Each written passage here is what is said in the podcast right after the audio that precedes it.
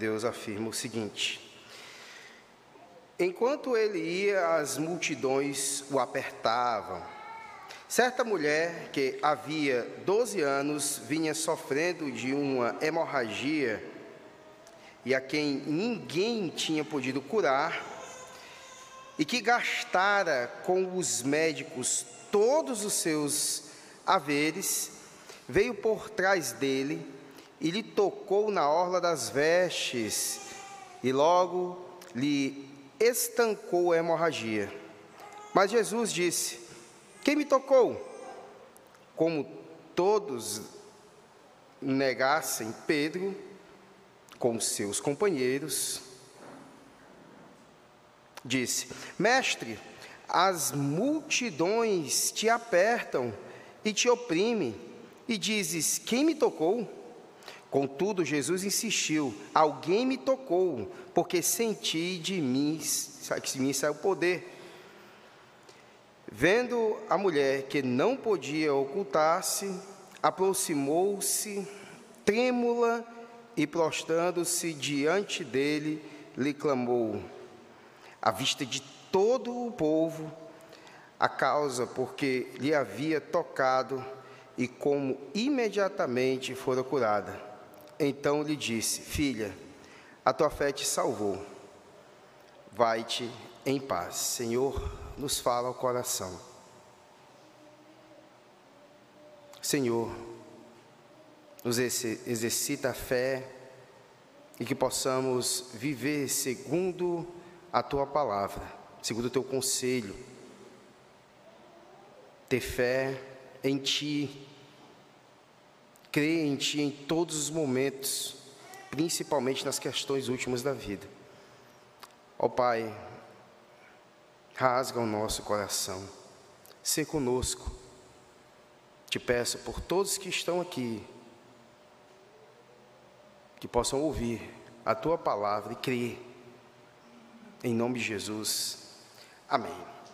Meus irmãos, estamos aqui dentro de um contexto no qual o Senhor Jesus vem em uma sequência em que ele está em uma tempestade e naquela tempestade ele dorme naquele navio, naquele grande barco, e ao dormir acontece uma grande tempestade e os discípulos gritam até inclusive não te importa que pereçamos, e ele depois ordena, né?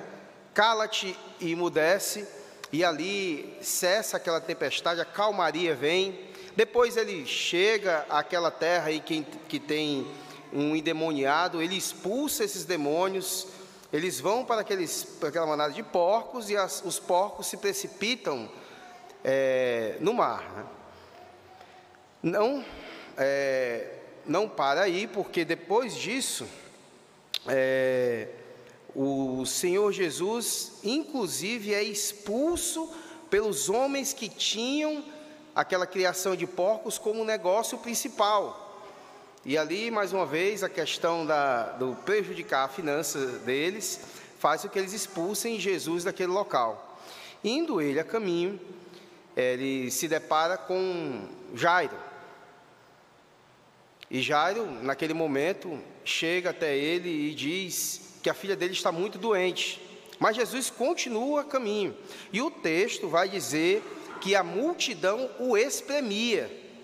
Não só no final ali do versículo de número 42, mas também logo mais à frente, é, Pedro e os demais dizem: a, a multidão te aperta e te oprime.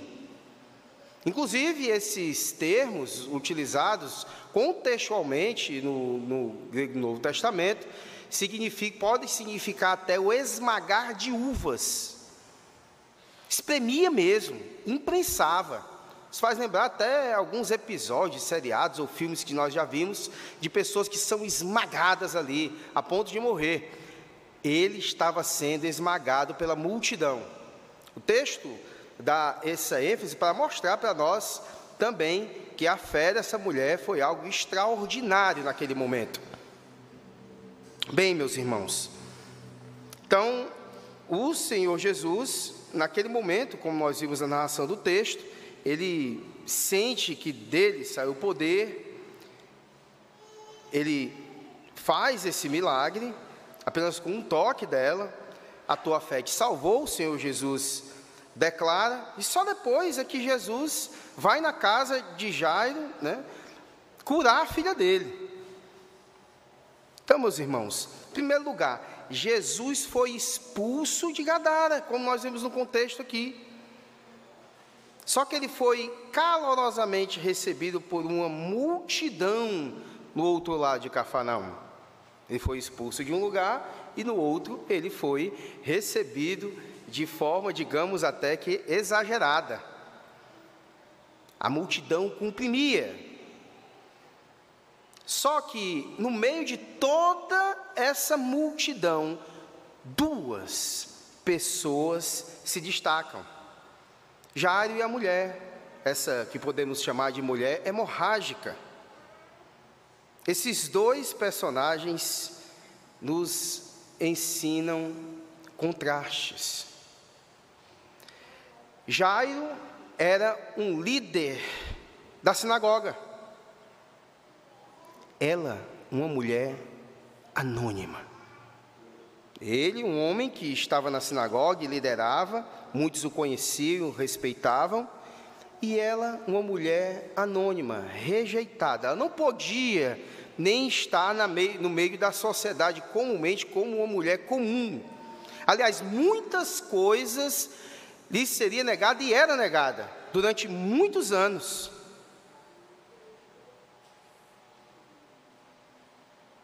Jairo era um líder religioso. Ela era excluída da comunidade religiosa. Jairo era rico. Ela perdera todos os seus bens em vão, buscando saúde. Inclusive, não só nesse, nós temos a, a, essa narrativa dos sinóticos, né? nós temos Lucas e Mateus e Marcos, e Marcos vai declarar isso também, essa questão que ela buscou a cura com muitos médicos e não achou.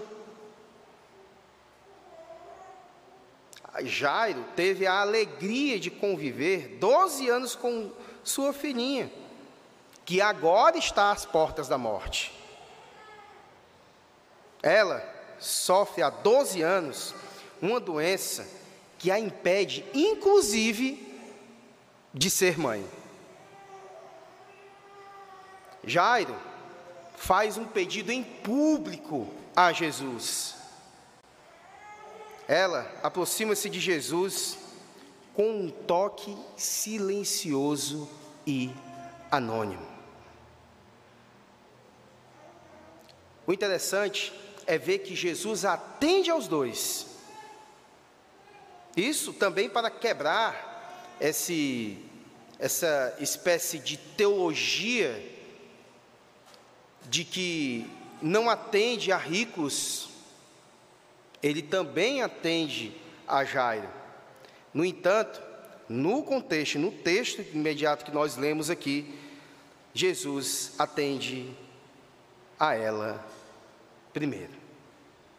Então, o primeiro ponto de hoje, o primeiro ponto central dessa pregação de hoje, é que o toque da cura começa com a consciência de uma grande necessidade.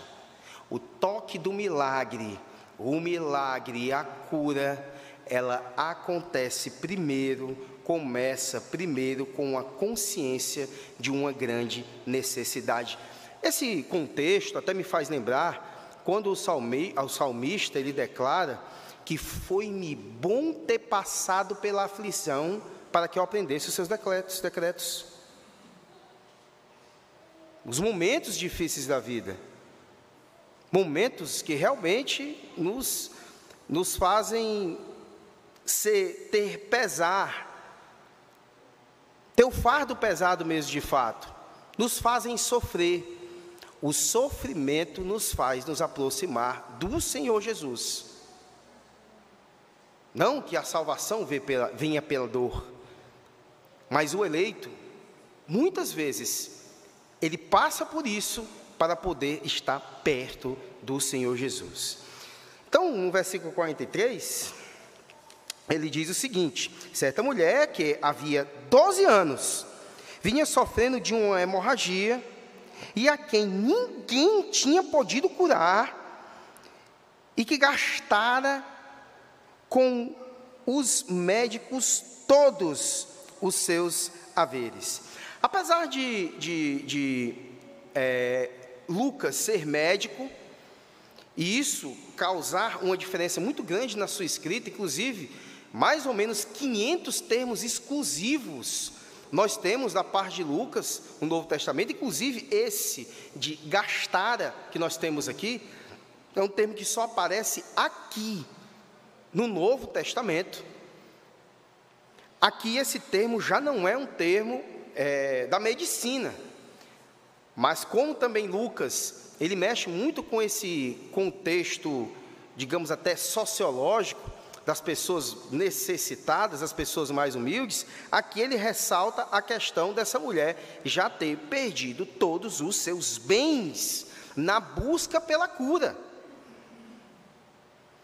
Então, a primeira coisa é um sofrimento prolongado que nós temos aqui. Doze anos de tentativa, de busca, de esperança frustrada. Ele perdeu todos os seus bens. A gente vê constantemente no Novo Testamento algumas pessoas que estão à beira do caminho, pedindo esmolas, se arrastando, desprezadas, como um homem que nós não sabemos o nome, né? O cego que nós o chamamos de Bartimeu, no qual não, o seu nome não é Bartimeu, nem saber seu nome nós sabemos.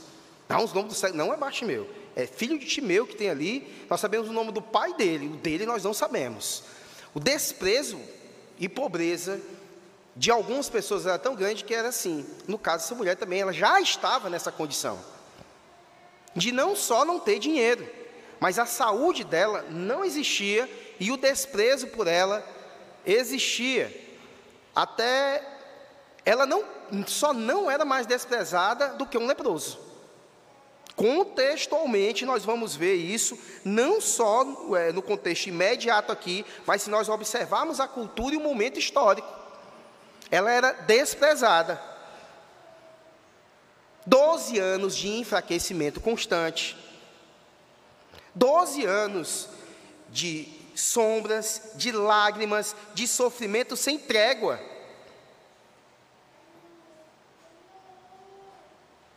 E agora trazendo para nós.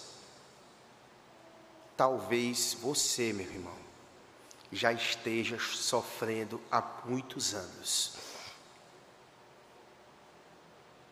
Quer seja, pode ser de uma enfermidade, pode ser sofrendo aperto financeiro mesmo, muito grande, no qual você não pode nem respirar direito, pode ser por causa de um cônjuge, Pode ser vício. Pode ser muitas coisas. Há anos você vem sofrendo. Pode ser uma espécie temporal, um princípio de dores ainda para você. Mas saiba que o sofrimento, muitas vezes, ele é ainda prolongado. Às vezes há décadas você pode estar sofrendo, mas saiba, você serve a um Deus que a qualquer momento pode estancar esse sofrimento. A outra coisa, um sofrimento que gera desesperança, nós temos aqui. Ela gastou tudo que tinha com vários médicos.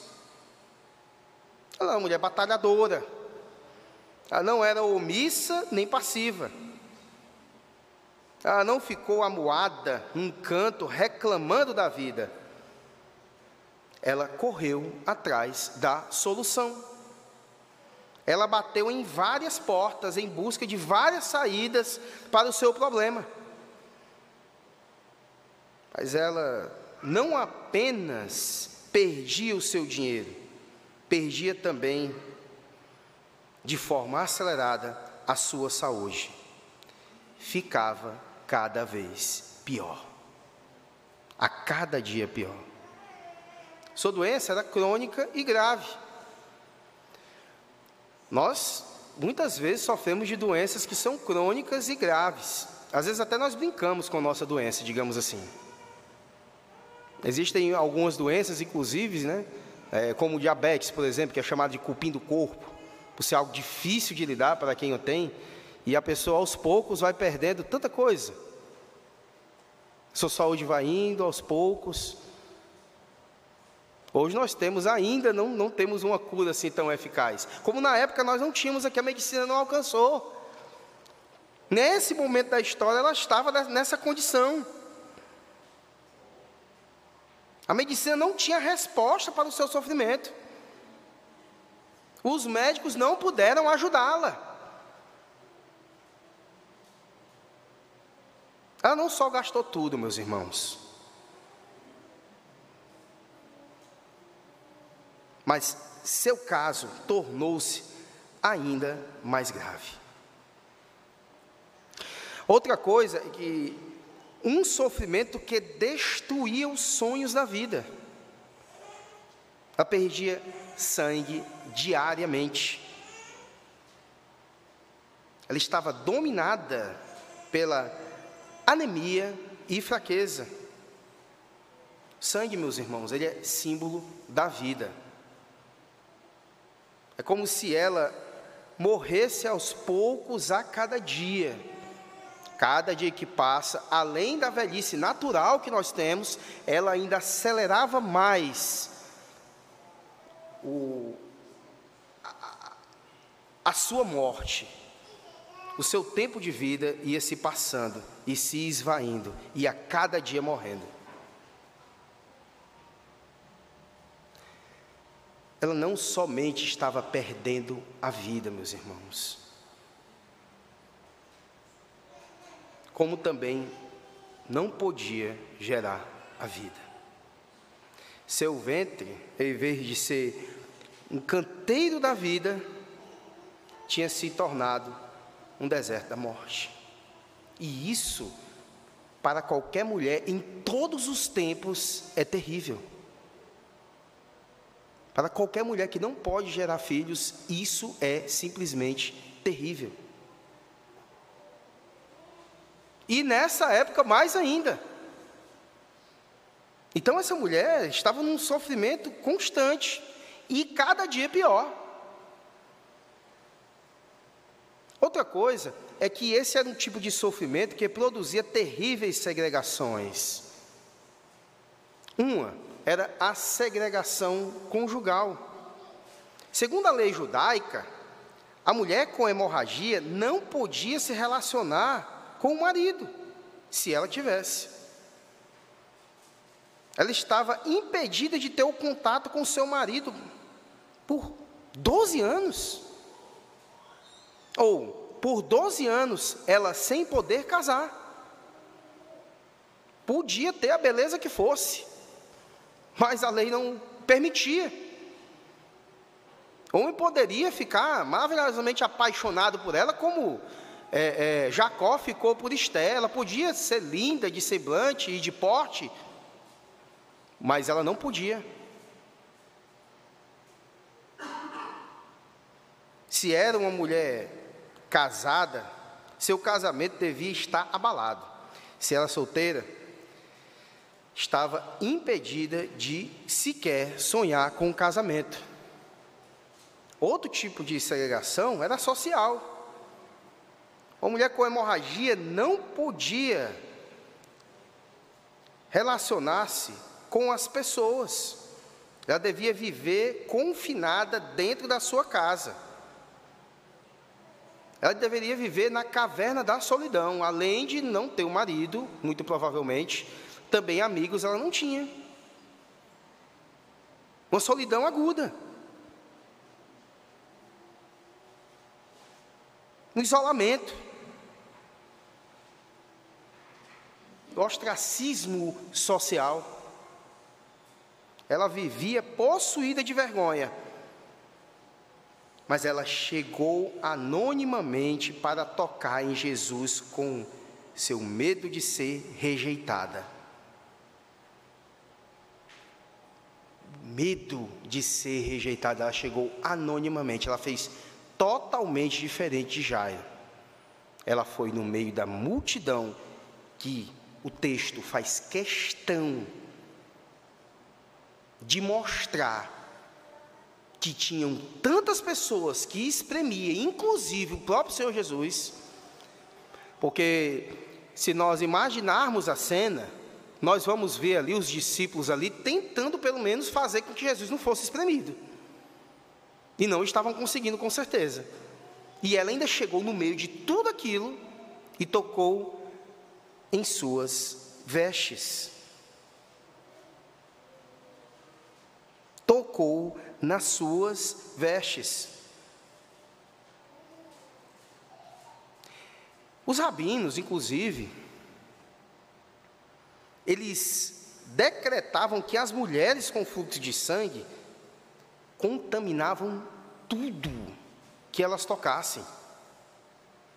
Tudo. Inclusive utensílios domésticos.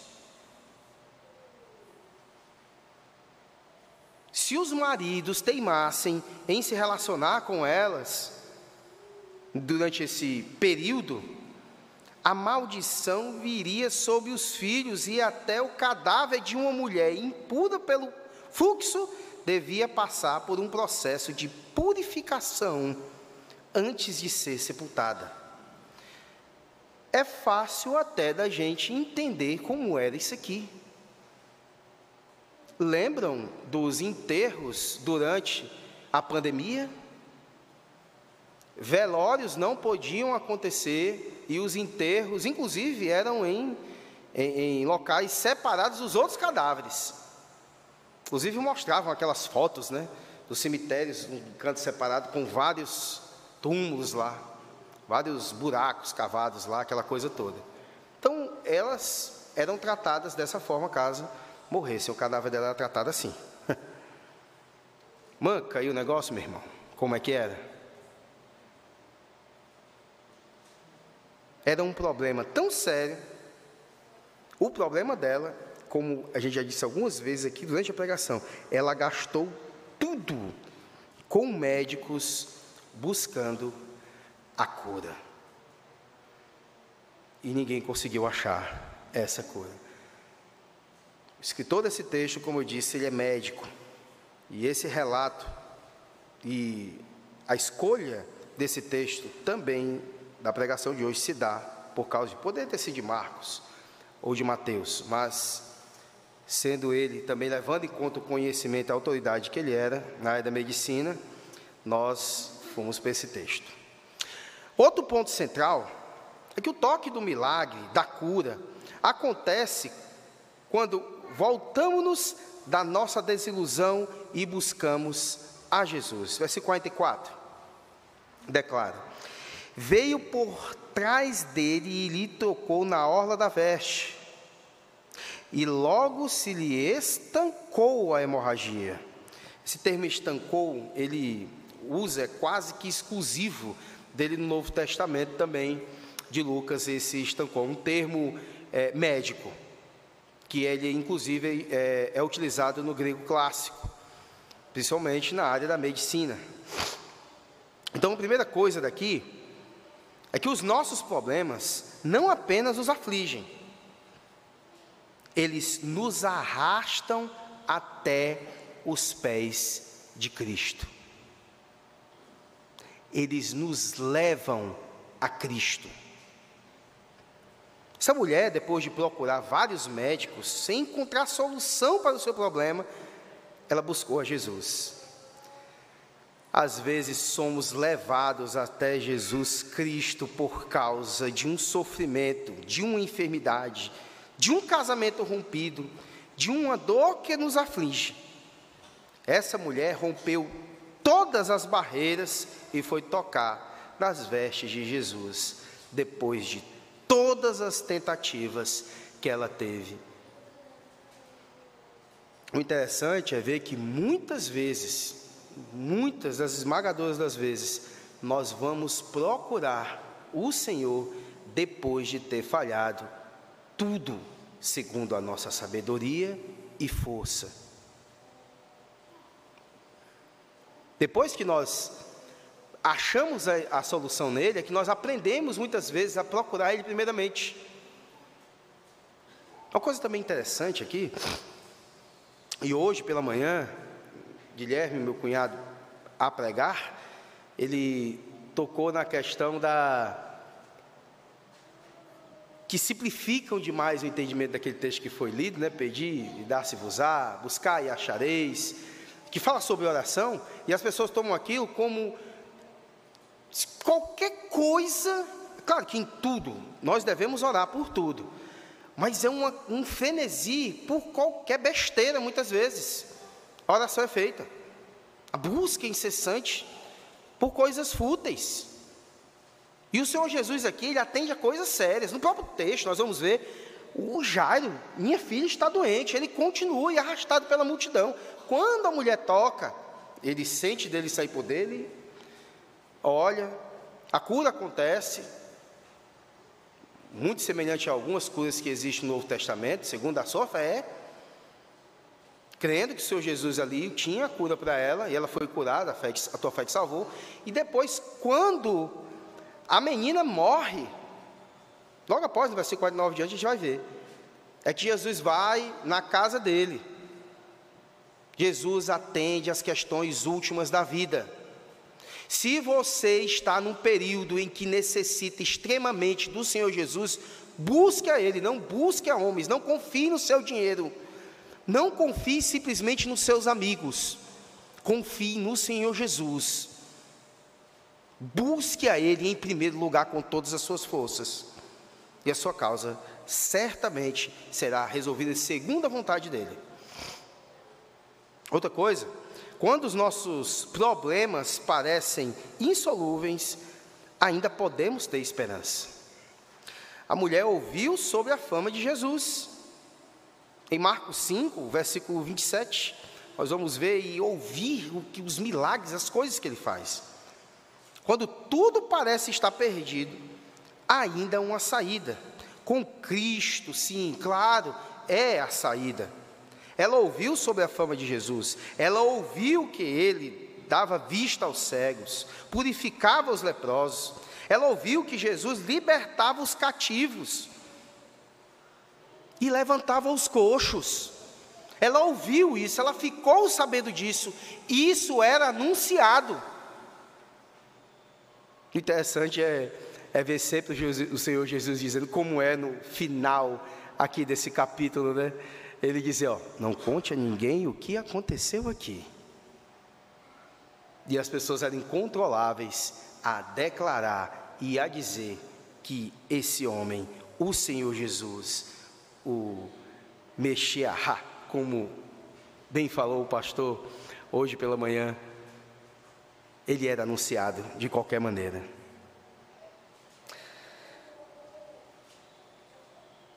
Ela ouviu tudo isso e foi até Jesus. E ela foi curada. Outra coisa, quando nós tocamos ao Senhor em oração, em busca, tocamos as suas vestes, podemos ter a certeza da cura. No meio da multidão que o comprimia, a mulher tocou em suas vestes. E ele perguntou: quem me tocou? O que houve de tão especial no toque da mulher? E não foi nem na perna, na coxa, nas costas, nos braços, na mão de Jesus, nas vestes. Primeira coisa é que foi um toque intencional. Ela não tocou em Jesus acidentalmente ela realmente pretendia tocá-lo. É a primeira coisa. A segunda coisa foi um toque com um propósito definido. Porque ela pretendia ser curada do seu mal. Esse mal que a atormentava há anos. O toque, outra coisa também, ele foi movido pela fé. Pela fé. A mulher acreditava de fato que Jesus tinha o poder para curá-la. Ela cria verdadeiramente nisso.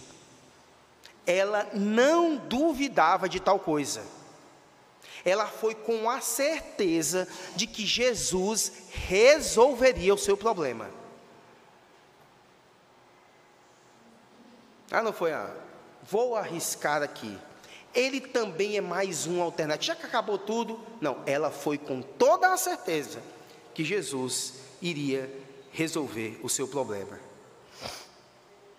E outra coisa que foi um toque eficaz nas vestes dele. Quando a mulher tocou em Jesus, ela ficou imediatamente livre do seu mal.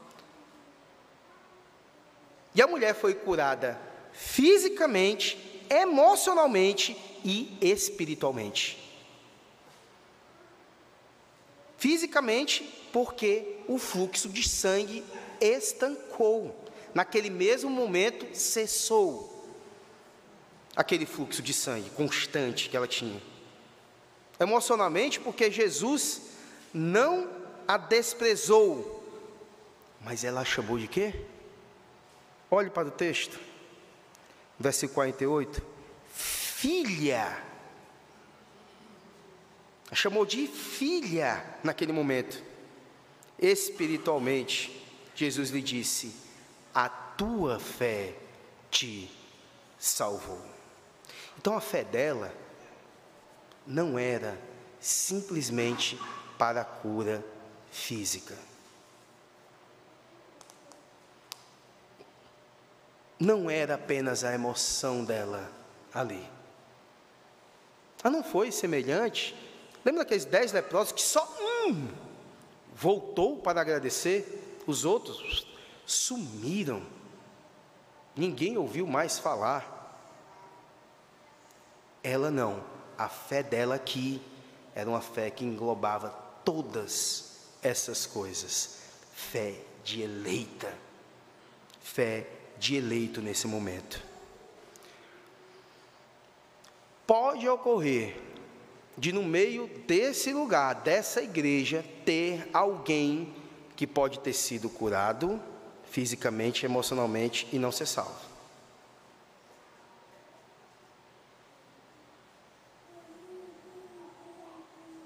Mas cremos que a maioria, pelo menos, foi até Jesus dessa forma. Curado fisicamente, emocionalmente e espiritualmente. E cremos que tem eleitos aqui. Eu sempre toco nesse assunto, porque nós temos, por exemplo, na Bíblia, no período interbíblico, sete igrejas que somente uma parece ser todos salvos. E também é bom a gente ficar imaginando essas coisas quando nós, enquanto nós teimosos e pecadores. Mas é bom gente tomar esse susto conosco. Senhor, será que eu sou salvo mesmo, sou eleito? Porque eu tenho pensado assim, feito isso, tenho mentido. Por besteira, a gente mente às vezes. Isso não é coisa de eleito, é coisa de pecador. Terceiro ponto central é que o toque do milagre, dessa cura, acontece quando o contato pessoal com Cristo é o nosso maior objetivo na vida. É primazia em nossa vida. Eu estou falando aqui de contato pessoal, como do idiotíssimo Ben-Ri, que diz Ben-Ri que vai dizer que até escova os dentes com Jesus do lado e dirige com Jesus. Não é isso. É o encontro com Jesus, até por meio também do corpo de Cristo, e esse contato constante e essa firmeza de caminhada com Ele. Vamos ler agora do 44 ao 47, que diz assim: ó veio por trás dele e lhe tocou na orla da veste, e logo se lhe estancou a hemorragia. Mas Jesus disse: Quem me tocou? como todos negassem, Pedro, com seus discípulos, disse: Mestre, as multidões te apertam e te oprimem. E dizes: Quem me tocou? Contudo, Jesus insistiu: Alguém me tocou, porque senti que de mim saiu poder. Vendo a mulher que não podia ocultar-se, aproximou-se trêmula e, prostrando-se diante dele, declarou, à vista de todo o povo, a causa por que lhe havia tocado e como imediatamente fora curada. Muitos, primeiro ponto aqui, muitos comprimem a Cristo, mas poucos os tocam pela fé. Inclusive, eu conheço pessoas que, que são de vivência extraordinária. Inclusive, já teve algumas pessoas que eu disse, rapaz, mas como é que pode essa pessoa parece ter todo o fruto do Espírito? Ela é tão mansa, tão bondosa, tão paciente. Que pessoa fantástica, mas nem crente é às vezes, ou então vem à igreja por um tempo e some. Existem pessoas que têm poder de assimilação na palavra de Deus e compreensão teológica de uma forma tão incrível, mas nunca, de fato, chegaram até Cristo. Ou vamos, como somos calvinistas de fato, e é impossível não ser para aquele que tem uma Bíblia em casa e a lê, parece que nunca realmente foi atingido pela graça eficaz, nunca foi regenerado. Então muitos até comprimem, se chegam mesmo, vão à igreja, até obedecem à cartilha denominacional, confessional, mas não chegaram de fato a Cristo, não entrou ainda, ou talvez nunca entrará. Interessante que Jesus aqui sempre estava frequentemente no meio da multidão. Jesus sempre atraiu multidões. Nós, nos evangelhos nós vamos ver isso de forma muito clara. Mas a maioria das pessoas que estavam ali não tinham contato pessoal com ele. Não tinham. Que o diga o capítulo, famoso capítulo 6 de João aquela multiplicação de pães e peixes, alimentou a multidão. E quantos ficaram depois que Jesus começou a pregar aquela pregação nada adulona? Eles não pregavam de forma adulona, né? Foi tão assim a pregação dele que as pessoas foram embora. Ficou só os doze, com um deles ainda era o diabo como diz a Escritura. E ainda eles, numa declaração linda de Pedro, para onde iremos? Se somente tu tens palavras de vida até que coisa linda, né? Mas até com essa melosidade toda, Jesus disse, o que que disse com ele? Disse assim, ó, não, queres também com eles? Ou, vamos colocar aqui, na hora que Pedro disse isso, Jesus disse, mas fui eu que vos escolhi. Tipo assim, não é porque você foi inteligente ou vocês têm essas confissões dessa forma. Você falou bonitinho. Você falou assim porque eu vos escolhi. E ainda com tudo de vós é o diabo. Então Jesus ele era comprimido pelas multidões, mas a maioria das pessoas não buscavam a Jesus muitos chamados, mas poucos escolhidos. Mas sempre que no meio da multidão alguém toca, alguém se achega a Jesus, isso mexe com o coração dele. Quando alguém grita, alguém toca as vestes com fé, quando alguém é trazido até ele, por cima de telhado, como aquele homem coxo lá na casa de Pedro. Aqui uma multidão o aperta, mas só essa mulher o toca. Que Essa questão da fé dessa mulher é algo magnífico. A multidão o aperta, o espreme, o esmaga, e uma mulher que vinha se tornando mais fraca a cada dia, há muitos anos, uma mulher com fluxo de sangue, hemorrágica, fraca, ela toca nele de forma extraordinária. A fé realmente ela pode fazer com que o monte se saia dali e vá para colar como o Senhor diz. Parece até que essa mulher, nesse momento, teve essa fé que o Senhor Jesus falou aos seus discípulos, que diz que eles têm pouca fé, e nesse momento ela teve uma fé de remover montanhas.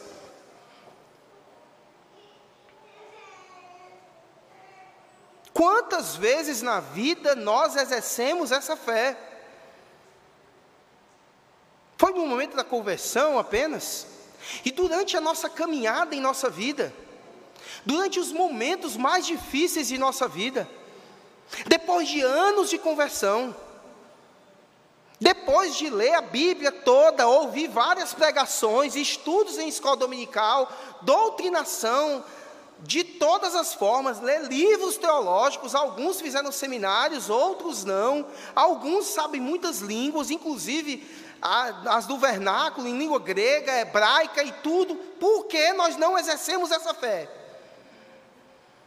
Por que nós deixamos para o Senhor Jesus, depois de tudo que nós buscamos nessa vida? Nós admiramos, note, nós admiramos muitos personagens bíblicos, inclusive o campeão de todos, Paulo, temos Pedro, Estevão e muitos personagens. Mas uma personagem dessa, ela é tão ocultazinha na história, como também descreve a pequenez dela nesse momento histórico, que nós a tratamos ela como pequena também na fé, sendo que ela foi uma gigante. E deve ser imitada essa fé. Vamos buscar ter fé como a dessa mulher.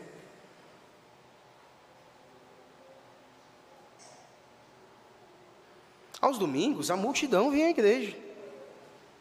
Aqui, ali, alguém se encontra chorando em uma igreja, muitas vezes chorando por seus pecados, porque passa um período sem vir à igreja.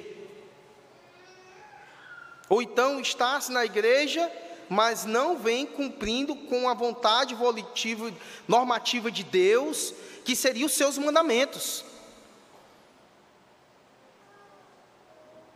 Talvez não todos, mas muitos já passaram por esse período. Eu mesmo, quando comecei a vir para essa igreja, recebi até a piadinha de um presbítero de dizer: É, meu irmão, tá chegando o retiro, já pode ir para a igreja. Disseram comigo lá, na, eu estava sentado na calçada de casa. E realmente era assim.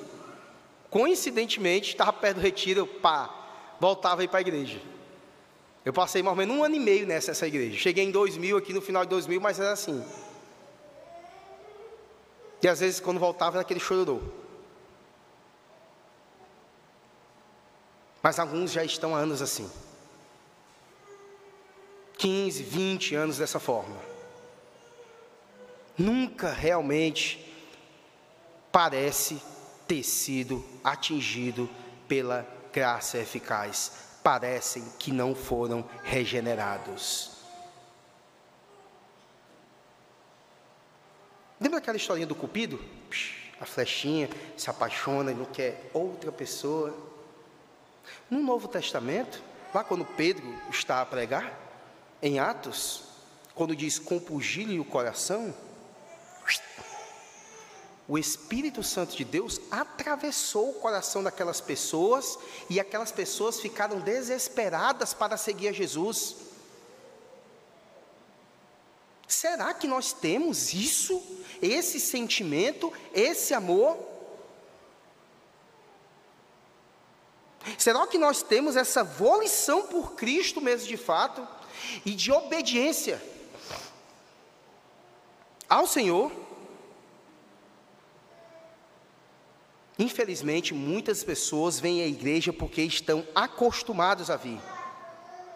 Acham apenas errado deixar de vir à igreja.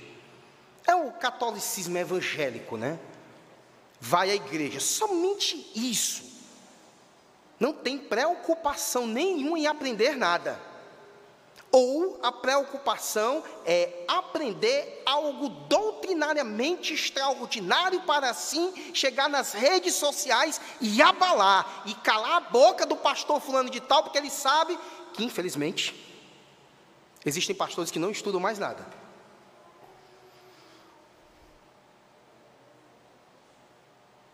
Eu estava até conversando com sogros do, do Guilherme hoje, quando a gente estava vindo. E eu estava dizendo, é porque eu estou na frente do, do presidente Paulo, não, mas eu gosto da aula. Porque a aula é uma coisa bem prática cristã. A gente falando da nossa, é, de como devemos proceder e caminhar nesse mundo. Nós precisamos tanto disso, meus irmãos. De como ser reconhecidos de fato pelas nossas práticas, que nós somos cristãos, não por veste, e não, é como disse Russell Shedd certa vez, ele disse que a coisa que ele, não gosta quando alguém pergunta logo se ele é crente.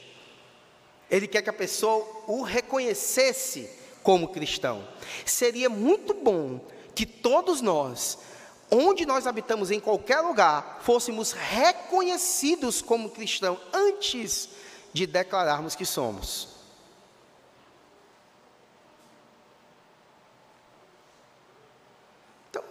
É só vir à igreja, mas estar em contato com o real Cristo não é o que esperam acontecer no culto, na vida, no cotidiano. Continuam simplesmente indo e vindo à igreja, esperando Jesus voltar. E aquela força de seguir a Jesus com todo o amor. Não acontece. Não mesmo.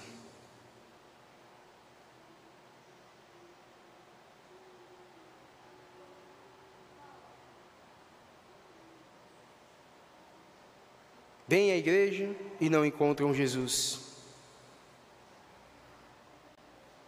Então, meus irmãos, é complicado. Ela, essa mulher, tocou a Jesus sob grandes dificuldades. Havia grande multidão, ela estava no meio da multidão, apesar de estar doente, fraca, impura, rejeitada. Ela tocou a Jesus secretamente. Ela tocou a Jesus sob um senso de indignidade. Ela tocou a Jesus sob é, é, de forma humilde,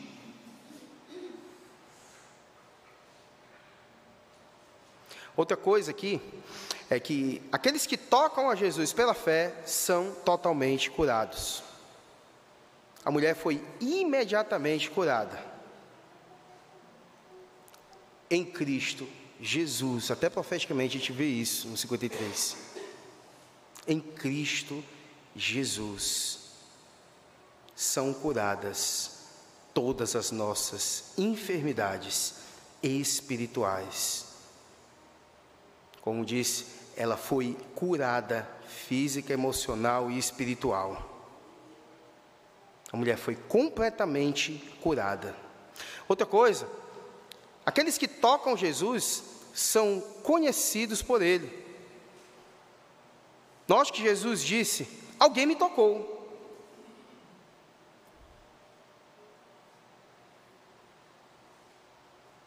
Você pode ser a pessoa estranha nessa multidão.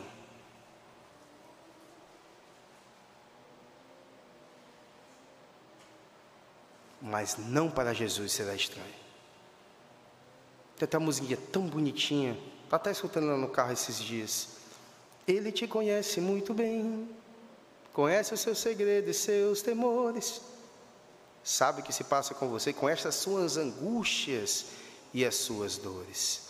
Ele conhece todo o seu ser, por completo, o mais profundo, no mais íntimo do seu ser, inclusive qualquer cachorrada que você faça por aí, dentro do seu ser, no seu pensamento, nada está às ocultas do nosso Senhor. Outra coisa é que aqueles que tocam em Jesus devem fazer isto conhecido aos outros.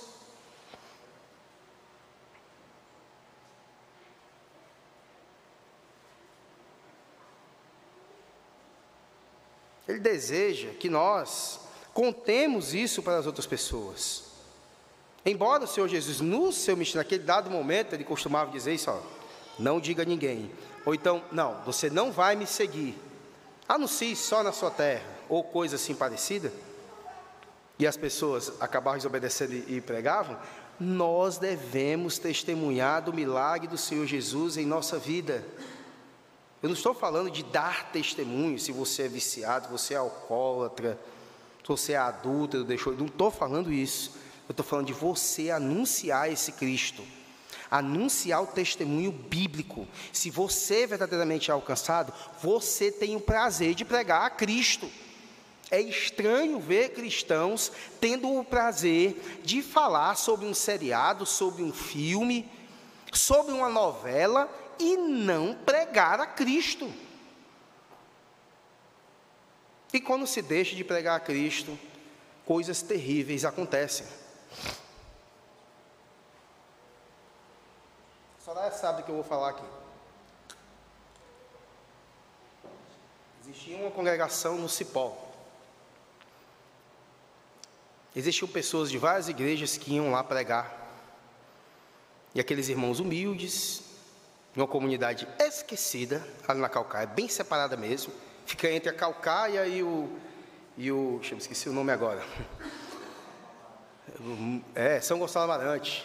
Sabe, é um negócio bem povoadozinho. Pronto, acabou. Existia pessoas que pregassem lá, uma creche foi doada. Enquanto tinha gente que pregava lá, estava firme e forte lá o trabalho. Era aos sábados, mas tinha lá a pregação do evangelho lá, tinha conversão. Tinham pessoas que lutavam contra os seus problemas e pecados ali, eram aconselhadas e tudo.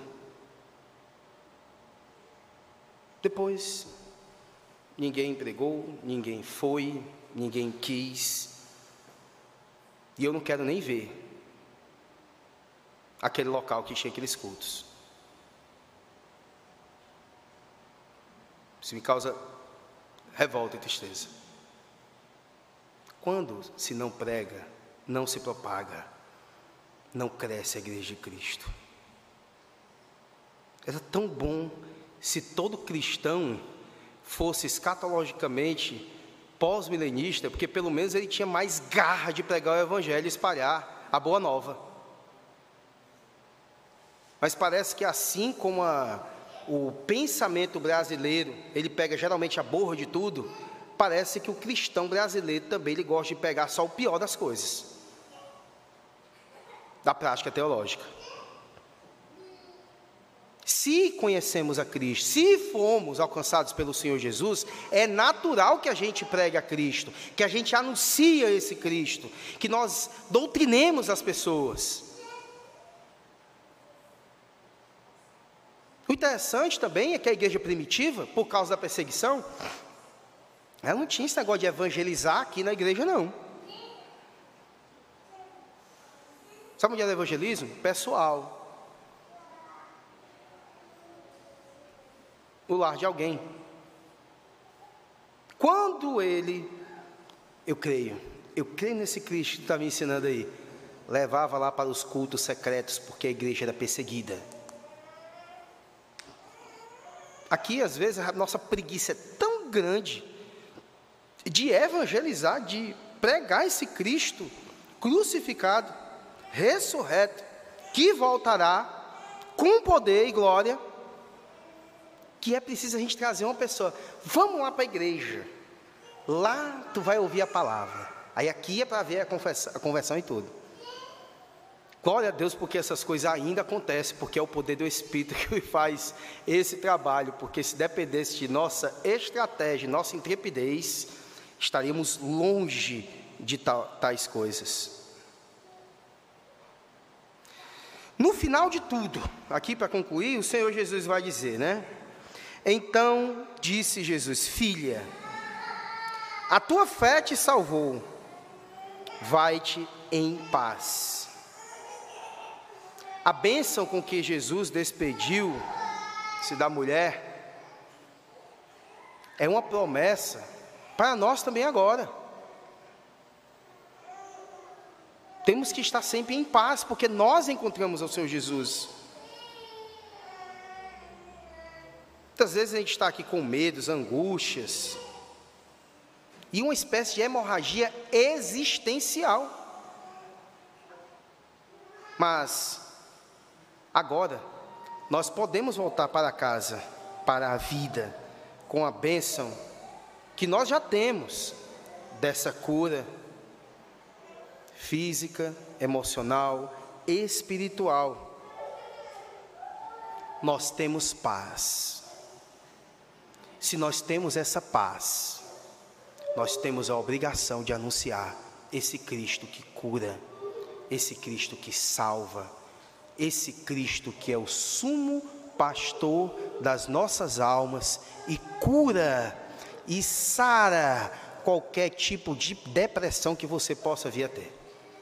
Que o Senhor Jesus nos abençoe e nos guie em todos os momentos de nossa vida. Amém, meus irmãos? Vamos orar. Deus, Senhor nosso, nosso Salvador, Espírito Santo de Deus. Muito obrigado por essa noite, muito obrigado pelo teu agir, muito obrigado pelo teu amor, muito obrigado pela tua longanimidade com o teu povo, pela paciência conosco. E te pedimos, ó Pai, que possamos ter fé, não do alcance da salvação para quase todos aqui, cremos nisso, mas fé, ó Pai, para em primeiro lugar te buscar. E não confiar nas nossas forças, na nossa inteligência, no nosso saber ou no nosso dinheiro. Não em nosso conhecimento, mas sim crer em Ti. E que Tu abre as portas, que Tu traz, ó Pai amado, tudo que é necessário para a nossa vida que tu nos ensina com os acontecimentos da nossa vida, até mesmo com as aflições. Nos ensina a cada dia, cuida de nós, nos dá uma semana de paz, em nome de Jesus. Amém, Senhor.